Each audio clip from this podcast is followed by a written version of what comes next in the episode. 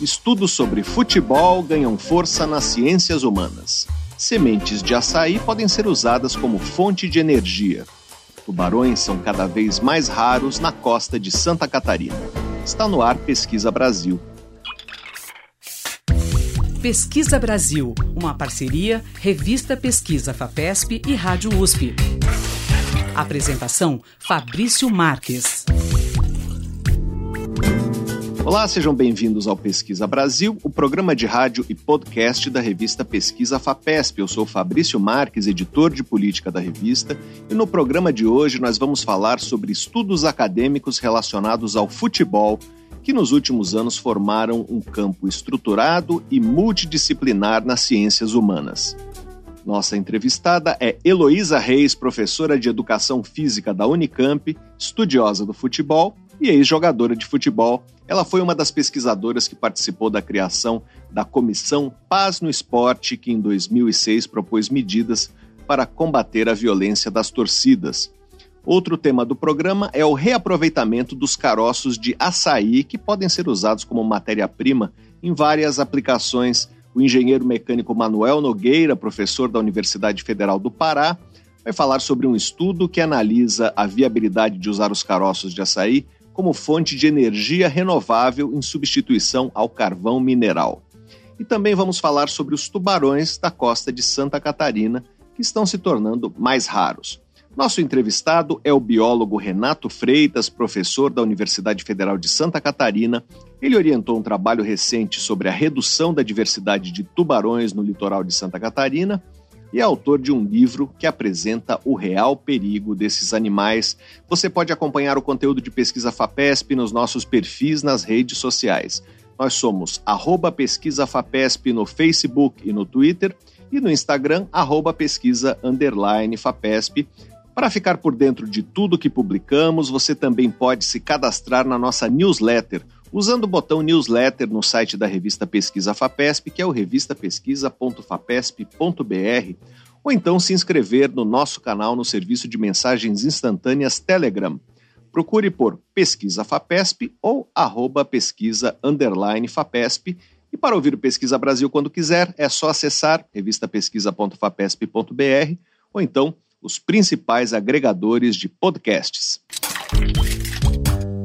Pesquisa Brasil. Uma parceria da revista Pesquisa FAPESP e Rádio USP. apresentação: Fabrício Marques. Procurado por séculos e considerado perdido, o catálogo de estrelas do antigo astrônomo grego Hiparco, que viveu até o ano de 120 a.C., foi encontrado na biblioteca de um mosteiro na Igreja Ortodoxa Grega, na península do Sinai, no Egito. Nove das 106 folhas do documento resgatado por historiadores da ciência constituem o Codex Climaci Rescriptus, uma coleção de textos escritos nos séculos 10 ou 11. Análises feitas com diferentes tipos de luz indicaram que o material é um palimpsesto, um pergaminho cujo texto original foi raspado para que ele pudesse ser reutilizado. Visto como a primeira tentativa conhecida de mapear todo o céu, o catálogo indica com precisão o comprimento e a largura em graus da constelação Coroa Boreal e fornece coordenadas para as estrelas em seus extremos norte, sul, leste e oeste. Pesquisa Brasil. Entrevista. O futebol está por toda parte no Brasil, inclusive na pesquisa em ciências humanas. Praticado por profissionais e amadores, o esporte passou a ser tema de estudos acadêmicos a partir da década de 1980 e hoje se tornou um campo estruturado e multidisciplinar que analisa, por exemplo, o papel social do futebol e o comportamento das torcidas. Nós vamos conversar agora por Skype com Heloísa Reis, ela é professora titular de Educação Física da Unicamp, estudiosa do futebol e ex-jogadora de futebol também foi uma das pesquisadoras à frente da Comissão Nacional de Prevenção da Violência para a Segurança dos Espetáculos Esportivos, instalada pelo governo federal em 2004 e conhecida como Comissão Paz no Esporte. Olá, professora, seja bem-vinda ao Pesquisa Brasil. Muito obrigado por participar do programa. Oi, muito obrigada pelo convite. Professora, para começar, queria que a senhora contasse um pouco sobre a sua experiência como jogadora de futebol e de que forma isso a levou para a carreira de pesquisadora do esporte. Sim, minha carreira como jogadora de futebol do Guarani Futebol Clube, que é um, era um time de tradição do futebol brasileiro e paulista, né, numa época em que o, foi seguida de um, uma conquista do Campeonato Brasileiro, foi em 83 e 84, foi justamente quando a legislação brasileira permitiu oficialmente a participação da mulher no futebol, teve uma disseminação de equipes femininas e Campinas foi protagonista principalmente por conta da criação dessa equipe da, do Guarani. É, eu tinha apenas 18 anos e até essa idade eu jogava futebol desde os primeiros passos, sempre com homens, né? Eu só conheci colegas jogadoras de futebol quando eu fiz a peneira no Guarani Futebol Clube. É, foi uma fase de muita proeminência do futebol feminino. Nós tínhamos um espaço bastante considerável porque nós conseguíamos, nós fazíamos as os jogos preliminares do Campeonato Brasileiro e do Campeonato Paulista do Guarani.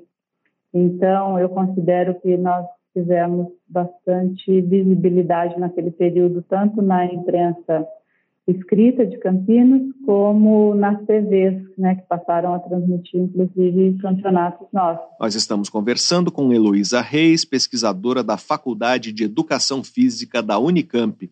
Professora, a senhora jogou durante quantos anos?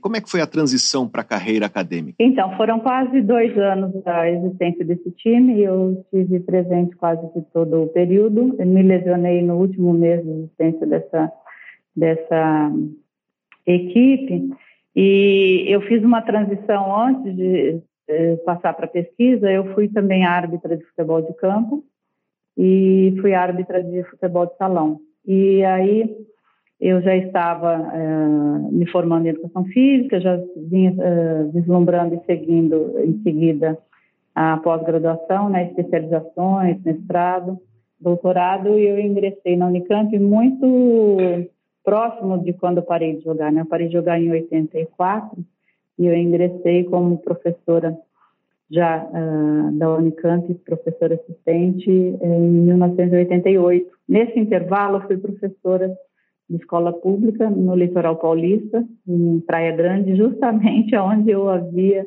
desde a minha uh, tenra infância, né, desde os cinco anos eu jogava futebol na praia, então teve também um significado bastante importante eu ingressar no serviço público como professora na mesma cidade que eu aprendi e joguei futebol eh, durante toda a minha infância e começo da adolescência. O seu doutorado já foi sobre futebol, não? Exatamente. O mestrado já teve uma aproximação, porque eu estudei a produção dos, de como ensinar todos os esportes coletivos, a produção bibliográfica.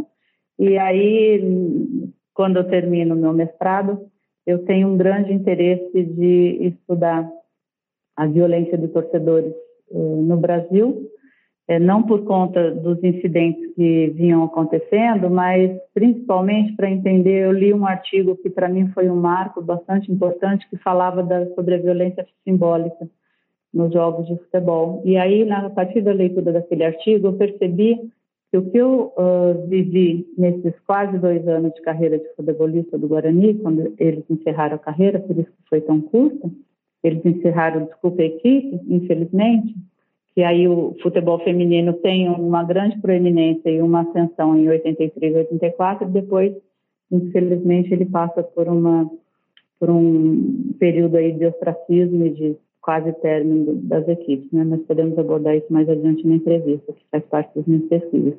E aí, então, é, eu tive bastante interesse de compreender por que, que os torcedores, homens principalmente, porque era a maioria que nos agredia, ia nos jogos de futebol das mulheres e ficava o tempo todo quase eh, nos xingando, né? Xingando de sapatão. Hora diziam que era no sapatão, hora dizia que lugar de, de mulher não é no futebol, é na cozinha. Então ficava na minha cabeça e das minhas colegas, até era motivo de sátira, né?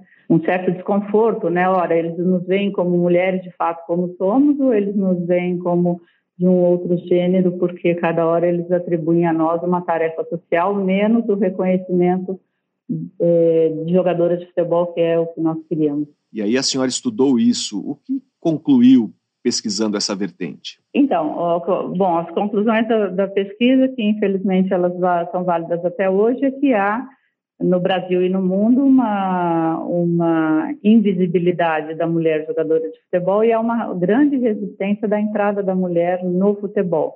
E aí eu fui entender a partir da teoria do processo civilizatório de Norbert Elias e com o auxílio do seu eh, estudante e, e, e, e, principal pesquisador de sociologia do esporte, Eric Dani, que é, é bastante esperado que os homens, em termos planetários, lutassem contra a entrada das mulheres no futebol, porque esses pesquisadores entendiam, entendem que o futebol é o último reduto dos homens nas sociedades um, um, do século XX, quando eles estudaram, né? E eu digo ainda que permanece no século XXI. Então, é, toda tentativa de conquista de espaço público da mulher sempre foi é, uma tentativa com muita luta, né? Então, a gente vai ter é, os movimentos sufragistas, que vão fazer com que exista um grande movimento para que pelo direito do voto na Inglaterra, nós brasileiros também passamos por essa luta pelo direito do voto, pelo trabalho fora do lar. E não seria diferente em a gente ter acesso e escolher praticar um esporte que, por quase um século, foi um esporte visto como só de homens, né? E eu acho que o avanço do futebol de mulheres no Brasil mostra, principalmente aí representado pela grande sucesso da, da Marta como a jogadora mais premiada, seja como melhor jogadora do mundo, ou que mais gols consagrou em, em várias copas, é, acho que ela simboliza isso, né? E aí, então, a partir das pesquisas, eu fui percebendo que, então, era um movimento de, de opressão e de tentativa de silenciamento e tentativa de que nós existimos, afetando tentando afetar a gente psicologicamente, colocando em dúvida é, a sexualidade, né, que é uma questão muito íntima e muito uh, privada, e, em público. Mas uh, toda aquela geração de jogadoras uh, fazia piadas sobre esse tipo de esse tipo de agressão dos homens, né? E aí, fazendo o link com a pesquisa, o que eu fui entender é que esse tipo de agressão, de xingamento, faz parte da cultura futebolística brasileira, não por isso a gente tenha que aceitar, né, mas faz parte, porque ah, as expressões verbais de torcedores eh, a gente enquadra dentro de um tipo de violência no futebol que é violência simbólica. E a gente entende que como as pessoas buscam basicamente emoções e emoções agradáveis no futebol, né, buscam prazer ao assistir um espetáculo futebolístico, na verdade, as pessoas têm a necessidade de expressar as suas emoções. E nesse caso, ao xingar jogadoras ou xingar, ao xingar o time adversário, é, os torcedores estão também fazendo um tipo de catarse, né? É, extravasando as suas tensões, aquelas geradas no jogo e aquelas que eles levam para o estádio, é, é, oriundas principalmente de uma vida rotineira bastante estressante e com pouca vivência de emoção uh, agradável em público. Nós estamos conversando com Heloísa Reis, pesquisadora da Faculdade de Educação Física da Unicamp. Professora, quais são os temas relacionados ao futebol mais explorados nas ciências humanas? Aí uma, uma boa pergunta, porque eu foco tanto as minhas pesquisas em violência no futebol, eu poderia dizer que o século XXI é bastante exagerado, o, exagerado no sentido é, é bastante discrepante a atenção que se dá à violência no futebol. Né? Eu digo isso porque eu comecei as minhas pesquisas em 1995 e, infelizmente, eu era solitária nessa pesquisa e fui solitária até a primeira década do século XXI. E a gente tinha, eh, quando eu comecei as pesquisas, a gente tinha uma excelente é, pesquisa da antropologia social do Luiz Henrique de Toledo, que estudou a forma de funcionamento das torcidas organizadas eh, paulistas, das maiores, dos maiores clubes, e como um antropólogo, ele não estudou a violência em si, mas sim como que esses grupos uh, funcionavam, como que eles agiam uh, em torno do futebol. E ao ler aquele livro, que eu tive o privilégio de ser editora dele em 94, 95, 96, que foi publicado o livro, mas eu vinha trabalhando com ele desde 94, 95, eu percebi que o antropólogo descrevia muita violência presente nas forças organizadas, mas em nenhum momento ele fazia análise da violência em si ou ele fazia julgamento de valor, como obviamente não cabe um trabalho científico, né? E aí eu vinha, eu estava iniciando minha pesquisa especificamente sobre violência no futebol e eu achei bastante importante fazer uma tipologia da violência no futebol brasileiro e que ela serve de referência ainda até hoje, né, é, é, sintetizando de certa forma a tipologia que o Eric Dunning havia feito sobre a violência no futebol europeu, particularmente na Inglaterra que ele estudou.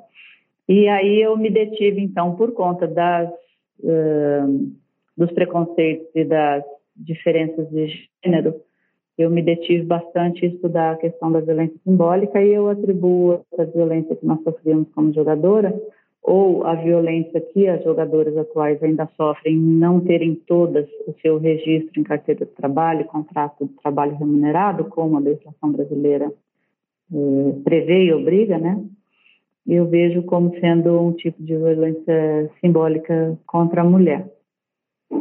E as outras violências que eu estudei, que foram as violências físicas, elas, na minha geração de jogadoras, elas ocorriam bastante entre jogadoras e entre torcedores, e mais recentemente, felizmente, a, a violência física ela está restrita só a espectadores de futebol e não tanto ao campo de jogo, né? Dado o avanço que tivemos no direito esportivo, e nas multas administrativas aí também, né, das federações e da confederação para jogadores que se envolvem com confrontos físicos. Quando o futebol passa a ser uma área de pesquisa consolidada? Olha, acho que o século XXI marca isso muito claramente, né? Porque quando você olha para o século XX, você tem esse trabalho do Luiz Henrique Toledo, que é uma referência, você tem o meu trabalho, que é uma referência, você tem esse livro sobre futebol, que é o Marco Zero do futebol, do estudo do futebol brasileiro, coordenado pelo professor Roberto da Mata, no final dos anos 70, começo dos anos 80. Você tem outras pesquisas sobre futebol, mas elas são em números bastante pequenos e que, e que foi a base para toda a pesquisa do século XXI, né? Então, sem dúvidas, o século XXI, não exatamente seu início, mas a segunda década é assim muito fértil e muito a produção é, é em número, qualidade bastante importante e se consolida nas ciências humanas, né? Que era o nosso desejo desde o início. Professora, a senhora foi uma das pesquisadoras à frente da criação da Comissão Nacional de Prevenção da Violência para a Segurança dos Espetáculos Esportivos, conhecida como Comissão Paz no Esporte é, que resultou depois na criação da Associação Nacional de Torcidas Organizadas. É, professora, de que forma essas medidas ajudaram a garantir a segurança e a pacificação da violência ligada ao futebol? É, foi suficiente? Olha, esse trabalho que realizamos foi maravilhoso, foi uma oportunidade incrível e que eu tenho que reconhecer e sempre agradecer à FAPESP, porque foi a partir da, do meu pós-doutorado na Espanha, financiado pela FAPESP e pelo Unicamp, obviamente, que eu fiz um estudo sobre a política de segurança espanhola, porque a Espanha, naquele momento, em 1999, havia se tornado o principal palco do futebol mundial e exportava esse produto para o mundo mundo todo, para as TVs a cabo, por um valor bastante significativo. E, e, com essa pesquisa que eu fiz na Espanha, bem bastante minuciosa sobre legislação, fiz uma faculdade de Direito e sobre a política de prevenção, acompanhando a polícia espanhola e o Ministério eh, de Educação na, no setor de esporte, eu fiquei convencida que a gente tinha que sugerir para o Brasil a criação de uma comissão de prevenção da violência em espetáculos esportivos e foi o que eu fiz na primeira oportunidade que o governo Lula nos deu, que foi felizmente ou infelizmente o primeiro governo que possibilitou a reunião em Brasília para se discutir esse tema seriamente e de uma forma longínqua, em 2003, em março, teve um seminário com essa temática e ali eu fui a pesquisadora brasileira convidada e com um destaque bastante importante no evento e eu propus então a criação dessa comissão que em janeiro de 2004 foi é, publicada, foi decretada né, por um decreto-lei do presidente Lula. E o trabalho que sucedeu a ela inicialmente foi bastante moroso, acabei descrevendo no meu livro, porque o ministro Agnello Queiroz acabou é, nomeando para essa comissão, não exatamente a única pesquisadora que tinha na época, que era eu, mas como esse, eu fui uma crítica, eu, nesse período de mais ou menos dois anos, em que essa comissão não teve o andamento que eu havia é, proposto, e quando em uma entrevista de rádio, é, o secretário executivo dessa comissão, que foi de última hora chamado pelo ministro Agnello para dar andamento à comissão, já que eu tinha muito espaço na mídia e cobrava demais isso, esse trabalho. Nós nos conhecemos e a partir daí, então, tornamos parceiro, né, até que ele finalizou o relatório que ele deu o nome de Paz no Esporte. Quando foi apresentado esse projeto, eu fui convidada, porque eu havia colaborado, é, só tinham homens, a maioria militares, e foi mencionado ali é, que os torcedores organizados eram todos bandidos marginais e que tinham que estar fora de qualquer político, de qualquer espetáculo, porque eles eram responsáveis pela violência. Eu, sendo uma pesquisadora da área, eu tive que me manifestar, né, e dizer que eu estava em desacordo e que se era aquele tipo de tratamento que o relatório daria aos torcedores organizados, eu ia me retirar da, do auditório e não contassem comigo e tal. Bom, isso rendeu que a sensibilidade do secretário-geral da comissão foi que ele falou: bom, então cabe a você nos ajudar e nos colocar, sentar junto com as torcidas organizadas para a gente conversar, porque da forma como eles agem, não dá para eles continuarem. E foi um trabalho de dois anos de negociação com as torcidas organizadas, tentando que eles tivessem confiança em mim e no governo federal, que desta vez o intuito não era persecutório e policialesco, o intuito era a participação deles numa política nacional. Felizmente, né, o meu prestígio nas pesquisas e a confiança que eles ganharam em mim nas pesquisas que eu abordei eh, sobre eles e toda a relação que houve enquanto eu tentava entender a violência no futebol paulista, a gente conseguiu eh, reunir e eles colocaram uma contrapartida que eu achei bastante interessante, que eles queriam que o, o governo brasileiro possibilitasse a reunião de todos os líderes de torcida e aí eu levei, então, essa contraproposta para o governo e falei, olha, eu acho isso importante, e daí pode surgir a participação efetiva deles na Política Nacional de Prevenção da Violência, e de fato aconteceu. Eu acho que eu e todos que participamos achamos que do ano de 2009 a 2014, quando essa, esse trabalho foi bastante é, producente e frequente e cotidiano, eu diria, é, eu diria que nós tivemos um papel importante, nós, inclusive as torcidas, na redução do que poderia ser a violência nesse período no futebol brasileiro. E a mudança mais significativa que eu vi foi que nós conseguimos que novas lideranças surgissem ou que velhas lideranças parassem de ter como bandeira a violência e que eles entendessem que para as torcidas organizadas da, serem respeitadas e voltarem a ter a boa imagem que elas tinham no século XX, que a gente, nas minhas pesquisas também, foi bastante claro e evidente que até 95, mais ou menos, as TVs brasileiras e a imprensa escrita brasileira tratava com muito louvor e com muito respeito as torcidas organizadas, porque de fato elas são os fiéis torcedores. Elas estão nos estádios em dias de sol, chuva, com o time perdendo no campeonato, com o time ganhando. São os fiéis torcedores. E mais do que isso, o espetáculo que eles propiciam nas arquibancadas, com bandeiras, com os instrumentos musicais, com os cantos, é muito importante para a cultura futebolística, é muito importante para a propagação dessa cultura para as novas gerações, porque é um espetáculo, e é importante para as imagens televisivas.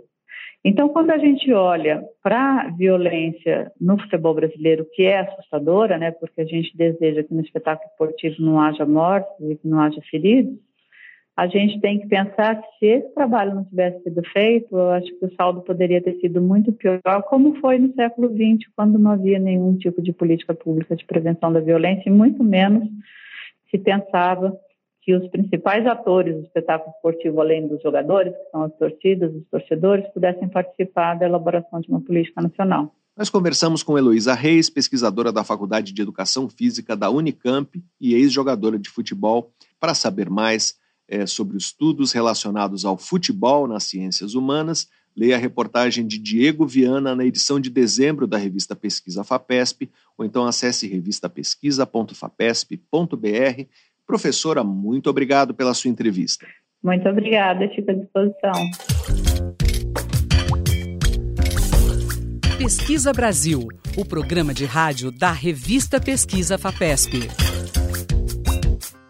Com pesquisadores das universidades de São Paulo, Federal do ABC e Federal de São Paulo, a empresa BR Goods desenvolveu um material para a produção de cortinas hospitalares, que é capaz de eliminar vírus, bactérias e fungos além de retardar a propagação de chamas.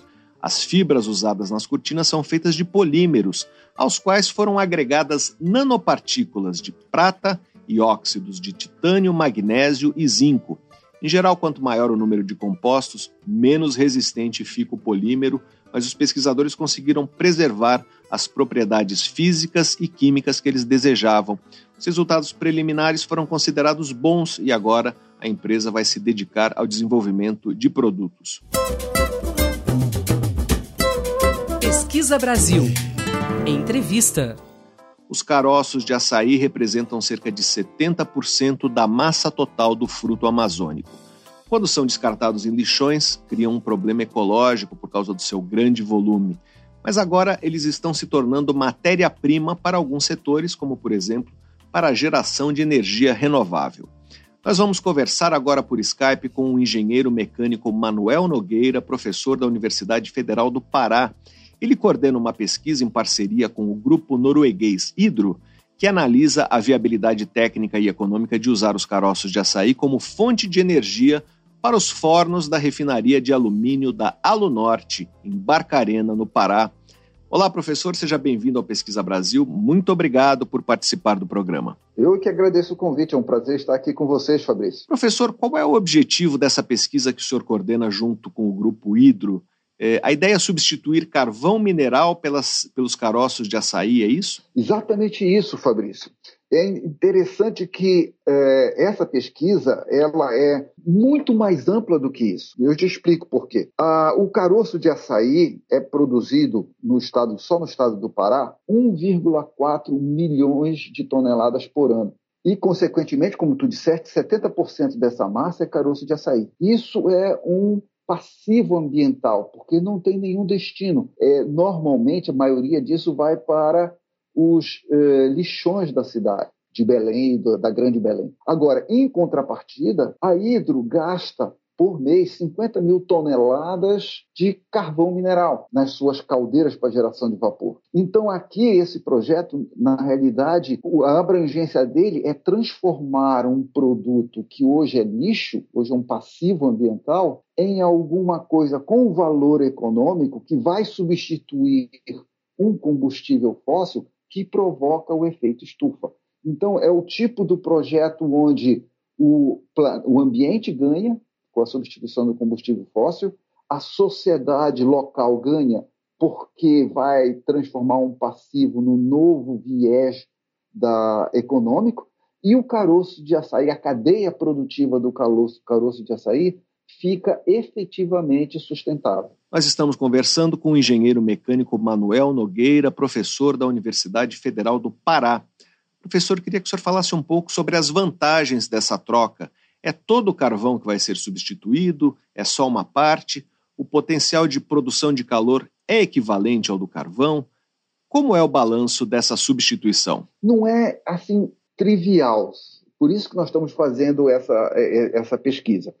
Porque caroço de carvão mineral possui uma quantidade de energia, um quilo de carvão mineral possui uma quantidade de energia que é preciso 1,7 quilos de caroço de açaí para substituir, ou seja, o caroço tem menos energia do que o carvão. Isso é um complicador, porque os equipamentos já existem hoje e, o, o, e tem uma quantidade máxima que eles consomem, que eles podem consumir de carvão mineral. Então, essa quantidade máxima continua. Isso significa dizer que a potência que, de, que a caldeira, ou seja, a quantidade de vapor que a caldeira vai fornecer, vai ter que diminuir. Isso tem impactos. Mas esse não é o, o, o principal problema. O principal problema é que a cinza do caroço de açaí amolece uh, a temperatura menor do que a do carvão mineral. Então, o que vai acontecer é que isso coloca em risco a integridade da caldeira. Então, a gente precisa é, é, mitigar esse efeito danoso que o caroço de açaí vai, vai fazer nos equipamentos. E essa mitigação, a gente tem as nossas propostas, é o que a gente está trabalhando aqui na pesquisa, é, é, essas mitigações é, a gente consegue desenvolver teoricamente. Então, a, o avançar é gradativo. Então, a gente está pensando aí sair do zero, trocar 5% eh, do, da energia do carvão por caroço, depois passar a 10%, depois passar a 30%. E se tudo eh, acontece como nós estamos planejando, né, ou estamos prevendo, a possibilidade existe, está aberta, a Hidro, a está disposta a isso, isso já foi uma decis, decisão deles. Eles estão dispostos a reduzir a produção de vapor e transformar a caldeira em 100% em caroço de açaí. Isso é o que se espera, mas tem muito desenvolvimento para se chegar até lá, é isso? Exatamente. A gente tem que garantir, a gente tem que preservar a integridade da caldeira. Para teres uma ideia, essas caldeiras possuem 35 metros de altura, um prédio de seis andares de altura. Né? Então, são equipamentos grandes que a, a, o risco de danificar, de danificar esses equipamentos tem que ser zero, porque impacta na cadeia produtiva deles se, se elas forem é, destruídas. Nós estamos conversando com o engenheiro mecânico Manuel Nogueira, professor da Universidade Federal do Pará. Professor, e como o caroço uh, de açaí e o carvão mineral se comparam em relação a emissões uh, de CO2? A queima dos caroços também emite, mas a energia é renovável. É, essa é a vantagem? Isso, isso é um ponto muito interessante, Fabrício. É, normalmente as pessoas geram confusão em relação a isso.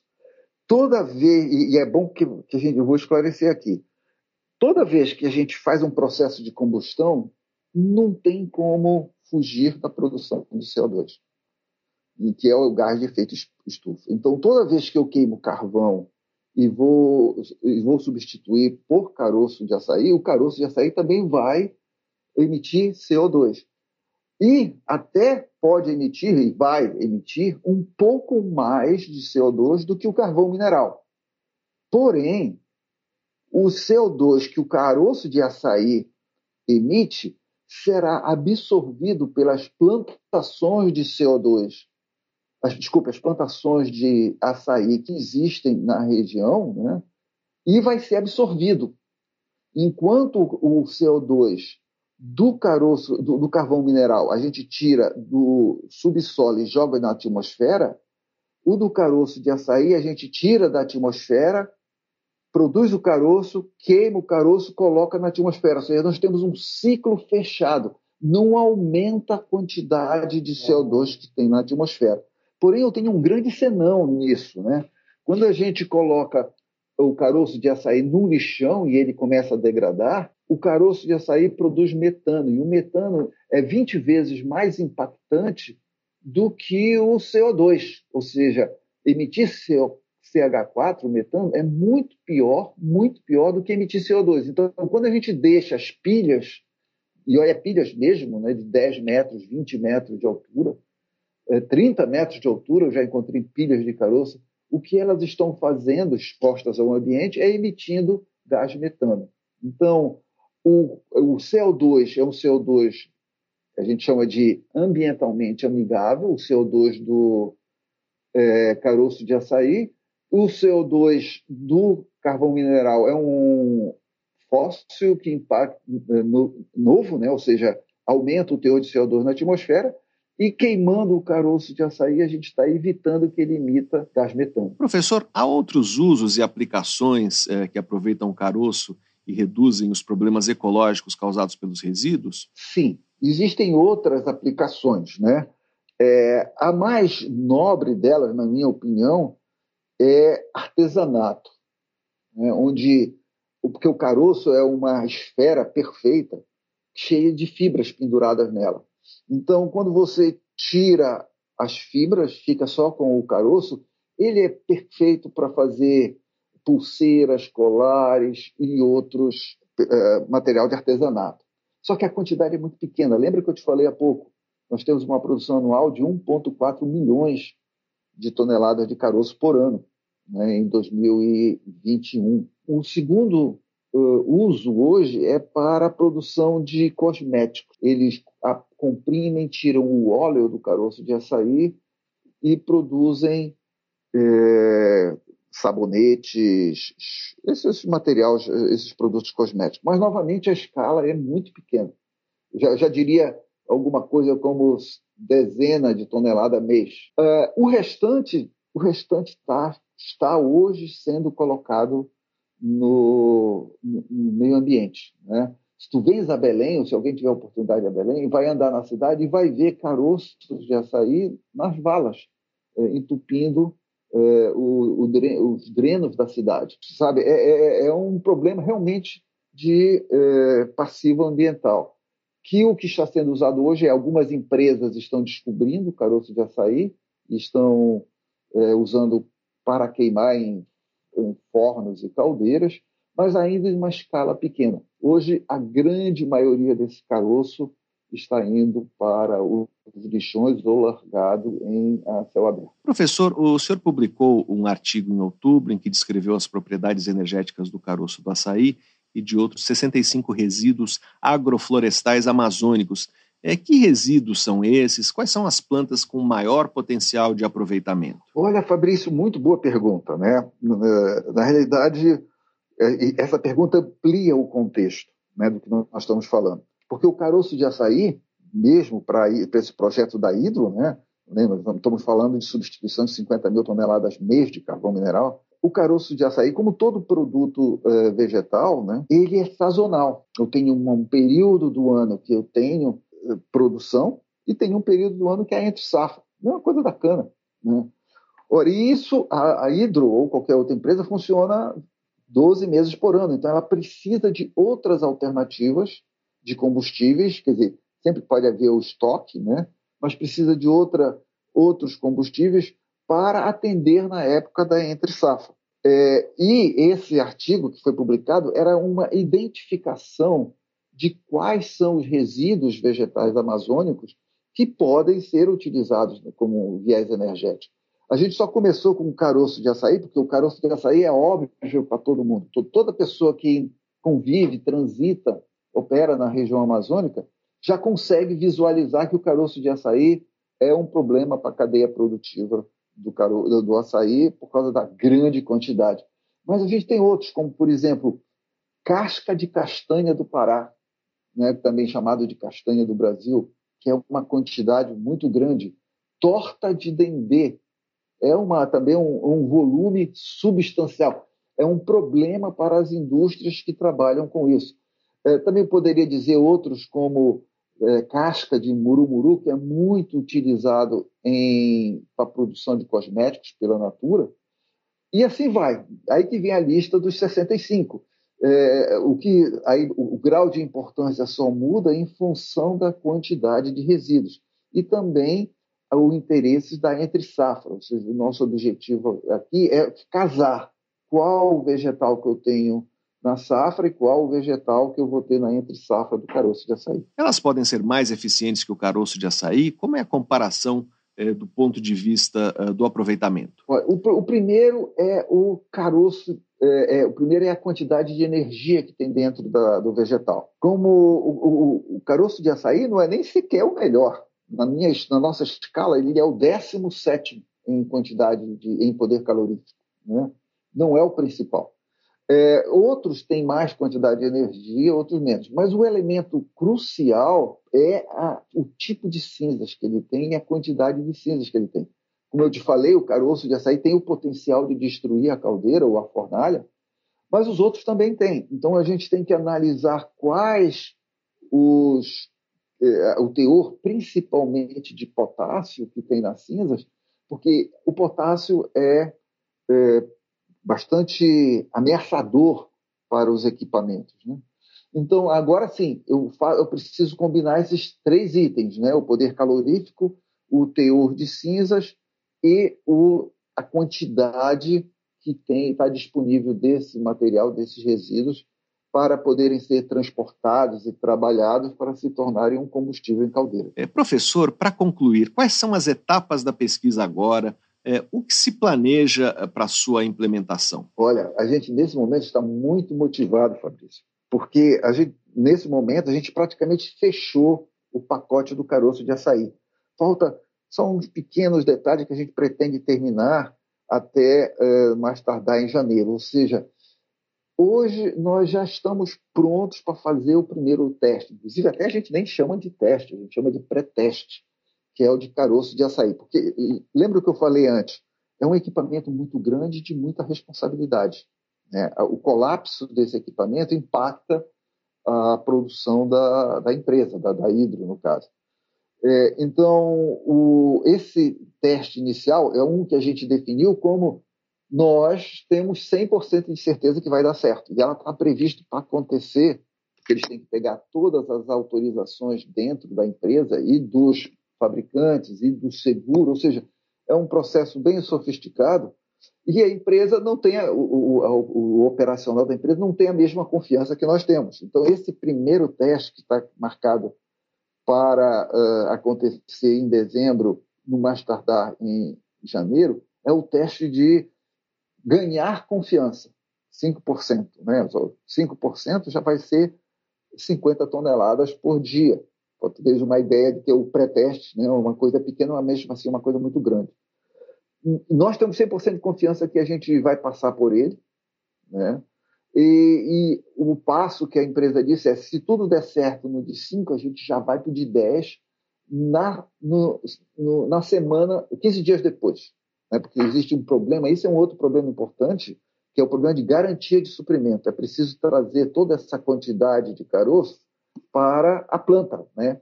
É, tem que transportar de caminhão, isso tem toda uma logística é, grande, porte, que a gente está tratando. Então, se o de 5 passar, a gente vai para o de é, 10, com 15 dias.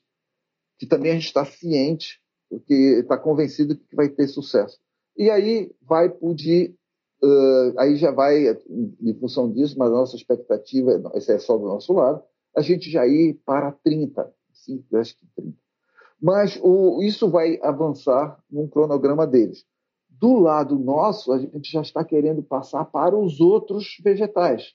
Por exemplo, se a gente receber a sinalização verde da Hidro, uh, isso significa um, um, uma prorrogação, uma, extensão do nosso contrato atual, a gente já quer em 2023 trabalhar já em cima da torta do dengue, que atuar complementar em, da entre safra com o caroço de açaí. Nós conversamos com o engenheiro mecânico Manuel Nogueira, professor da Universidade Federal do Pará, para saber mais sobre como os caroços de açaí podem ser reaproveitados na indústria, leia a reportagem de Sara Schmidt no site da revista Pesquisa FAPESP que é o revistapesquisa.fapesp.br. Professor, muito obrigado pela sua entrevista. Eu obrigado pelo convite de estar aqui. Você ouve Pesquisa Brasil. apresentação: Fabrício Marques.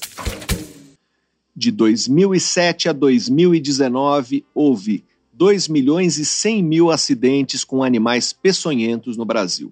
Foram, em média, 175 mil casos por ano, o equivalente a 480 por dia, de acordo com um levantamento que foi coordenado pelo veterinário Leonardo Corrara Melchior, da Universidade Federal do Acre. Mais de um milhão dos acidentes ocorreu com escorpiões, principalmente nas regiões Nordeste e Sudeste. Em seguida vieram os acidentes causados por serpentes, que somaram 365 mil casos, e por aranhas, correspondente a 363 mil casos. Nos anos analisados, foi registrada uma tendência de aumento dos acidentes com animais peçonhentos, com exceção das picadas de serpentes. Em outro trabalho, pesquisadores das universidades Estadual Paulista e Federal do Ceará relataram o primeiro caso de envenenamento no país provocado por peixe-leão em ambiente natural. Originária do Pacífico, essa espécie vem se espalhando pela costa brasileira. Pesquisa Brasil. Entrevista. Tubarões vêm se tornando mais raros na costa de Santa Catarina. Há cerca de mil anos, os povos nativos da região desfrutavam de uma maior biodiversidade desses peixes que foram desaparecendo com a pesca excessiva. Nós vamos conversar agora por Skype com o biólogo Renato Freitas, professor da Universidade Federal de Santa Catarina. Ele orientou um trabalho recente sobre a redução da diversidade de tubarões no litoral catarinense. Olá, professor, seja bem-vindo ao Pesquisa Brasil. Muito obrigado por participar do programa. É, é um prazer. Obrigado mesmo. Professor, queria que o senhor começasse falando sobre o trabalho que o senhor orientou recentemente sobre a redução eh, das populações de tubarão no litoral catarinense. É, nesse trabalho foi analisada que janela de tempo, é, quais foram os números observados em relação à concentração de animais e as espécies de tubarão uh, que circulam pela região? Então, na, na, verdade, o que, que a gente fez? Né? A gente analisou tanto dentes de tubarões, que é uma característica diagnóstica, né? ou seja, a gente consegue olhando para o dente, e a gente consegue, em muitas das vezes, mas não em todas as vezes, mas a gente consegue chegar em espécie, mas às vezes em gênero ou em família, é, olhando as vértebras, né? Então, em dois sítios arqueológicos, aqui na em Santa Catarina, um chamado Rio do Meio e o outro é a Enseada, né? É Enseada 2, tá? O Rio do Meio ele fica localizado na própria ilha de Santa Catarina e o Enseada 2 ele fica ali em São Francisco do Sul, tá? E eles têm datações diferentes, né? Então, um é de mil, aproximadamente, tá? Aproximadamente mil anos atrás e o outro aproximadamente há quatro mil anos atrás. Tá? E o que a gente percebe é que é, existia uma diversidade um pouco diferente da que a gente vê hoje. Né?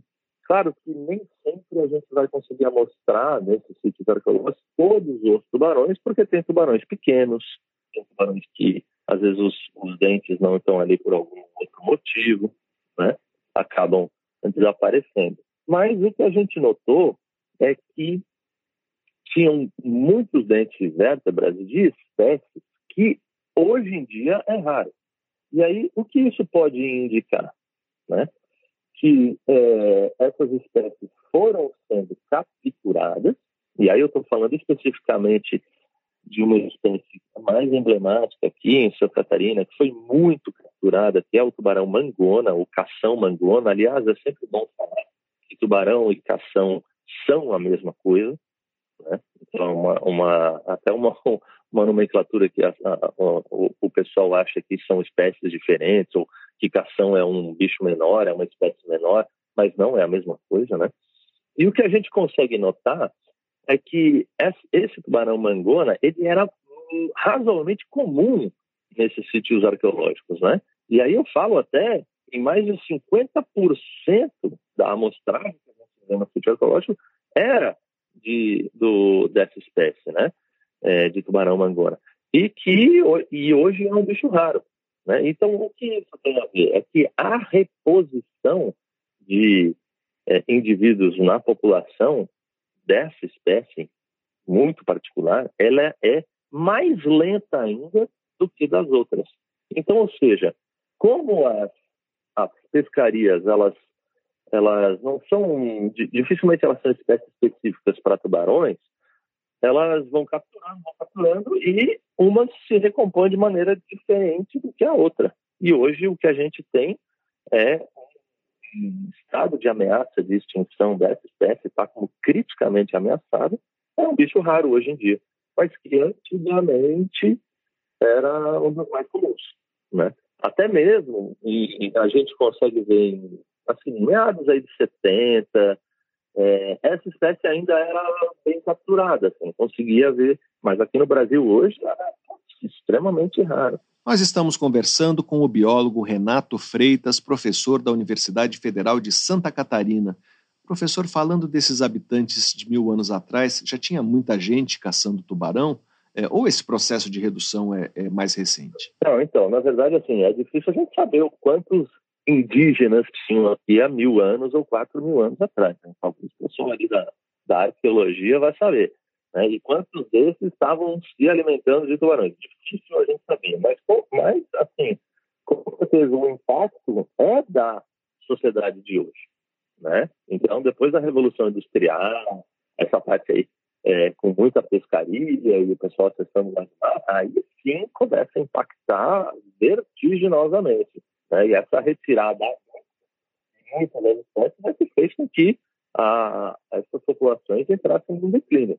Tanto é que, em Governador Celso Ramos, por exemplo, tem até livros que remetem, né, até dados aí de, dessas populações, que existia uma quantidade razoável, eram muito pescados. Em campeonato de pesca, por exemplo, pescava-se pescava-se uma boa quantidade de 10 espécies. Tem fotos clássicas no livro O Homem, o Homem, Homem da Ilha, né? é, putz, que, que remete a isso, né? E tem fotos registrando isso.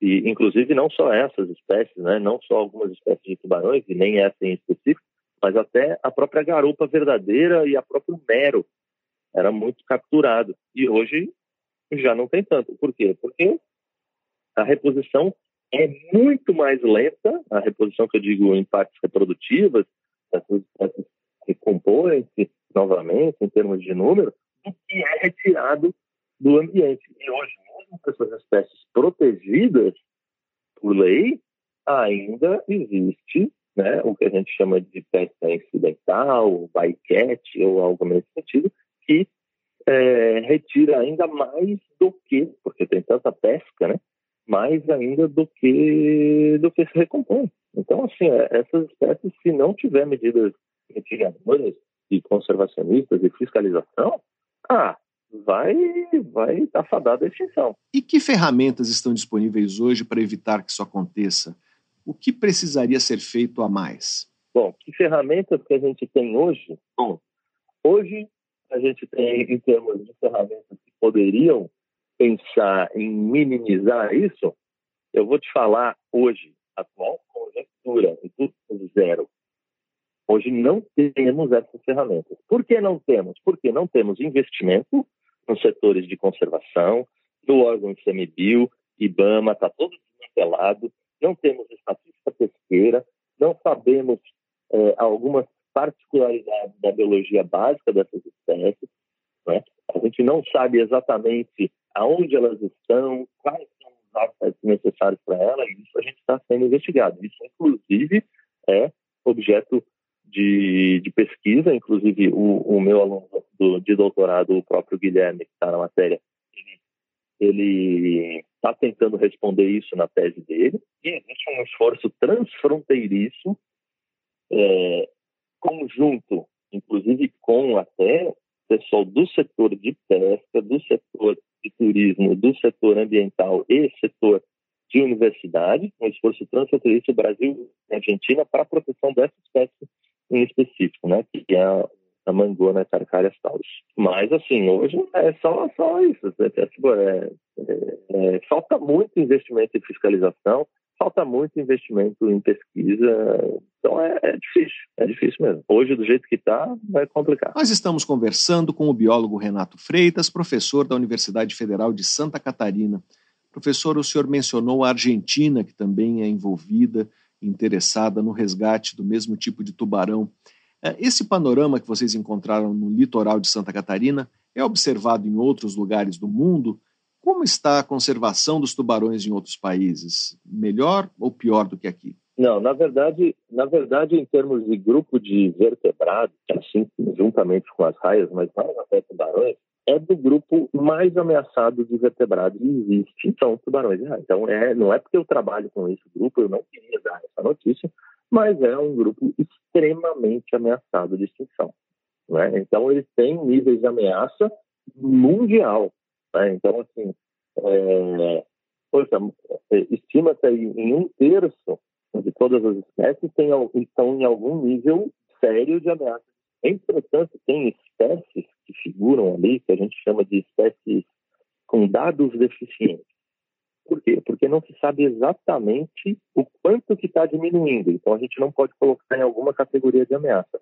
Mas se somar esses aí que tem sim algum nível de ameaça, mas a gente não sabe o quanto, ah, ultrapassa 60%, entende? ou 50%.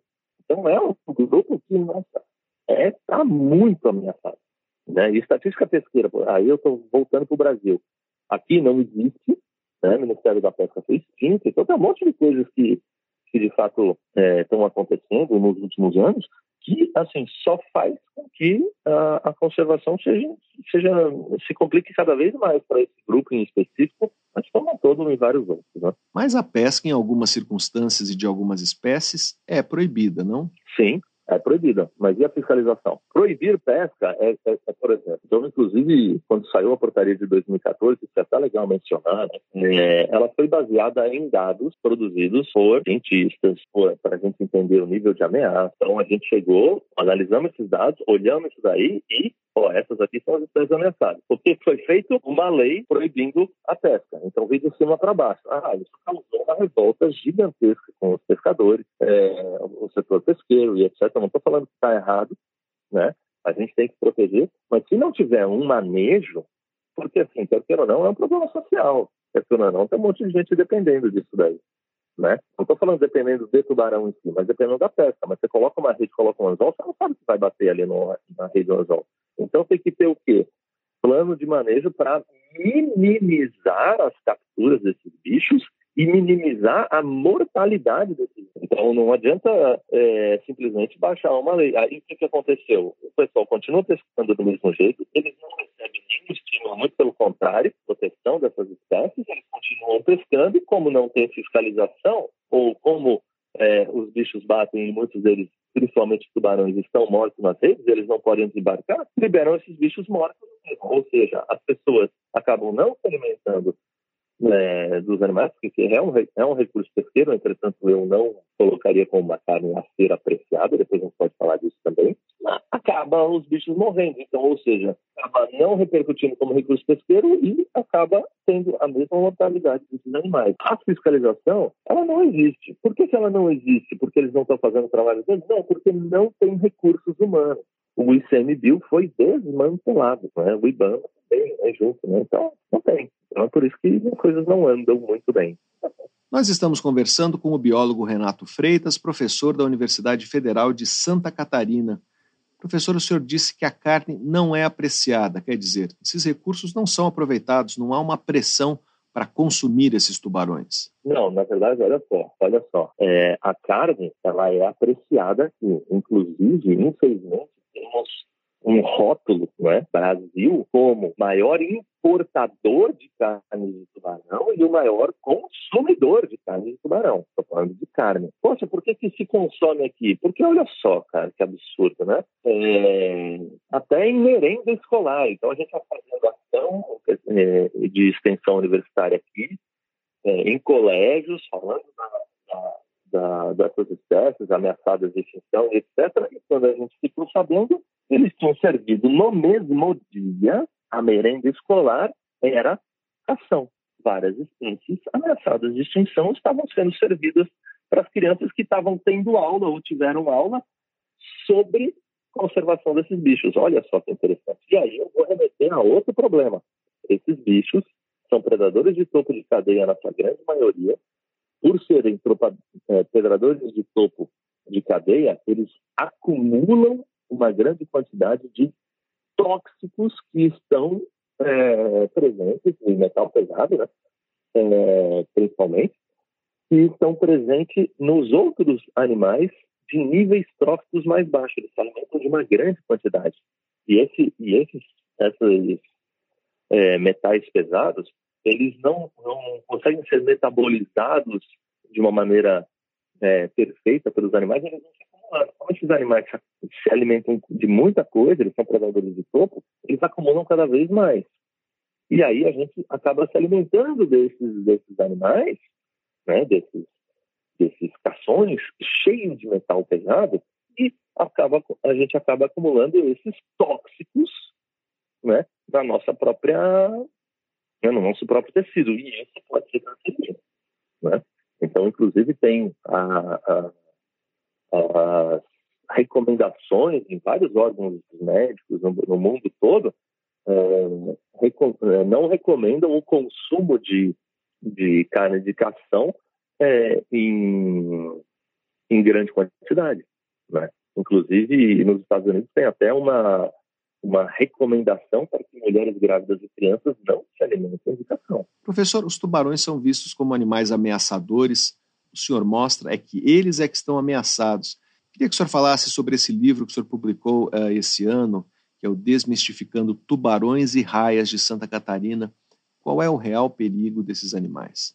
Então, olha só, esse livro, ele é oriundo, esse título é exatamente oriundo do meu do projeto de extensão que eu coordeno aqui, né? que são ações de educação ambiental que a gente faz principalmente para as escolas, mas a gente também faz ações para o público turístico em praias, em parques e, e também na comunidade universitária, conversa com pescadores, setores de mergulho, diversas ações educativas tentando desmitificar essa imagem que acaba que a população tem sobre esses animais como animais é, comedores de gente, né? Então, que são verdadeiros assassinos. Então, essa imagem, na verdade, ela já não, ela não, ela já não é, ela nunca foi a realidade para esses animais. A, a, o, a quantidade de incidentes que a gente tem mundial chega aí por ano em 80, 90 incidentes no mundo, sabe? Causando uma mortalidade, dependendo do ano, entre 5 a 10 mortes no mundo todo de tubarão. Isso é muito pouco comparável a outros animais até, e comparável a outras causas mortes que são, é, são muito maiores. Só para você ter uma ideia, é, e aí eu tenho dados que falam assim, é, mortalidade de queda de cama, por exemplo, é 450 pessoas que morrem no mundo caindo de cama, entende?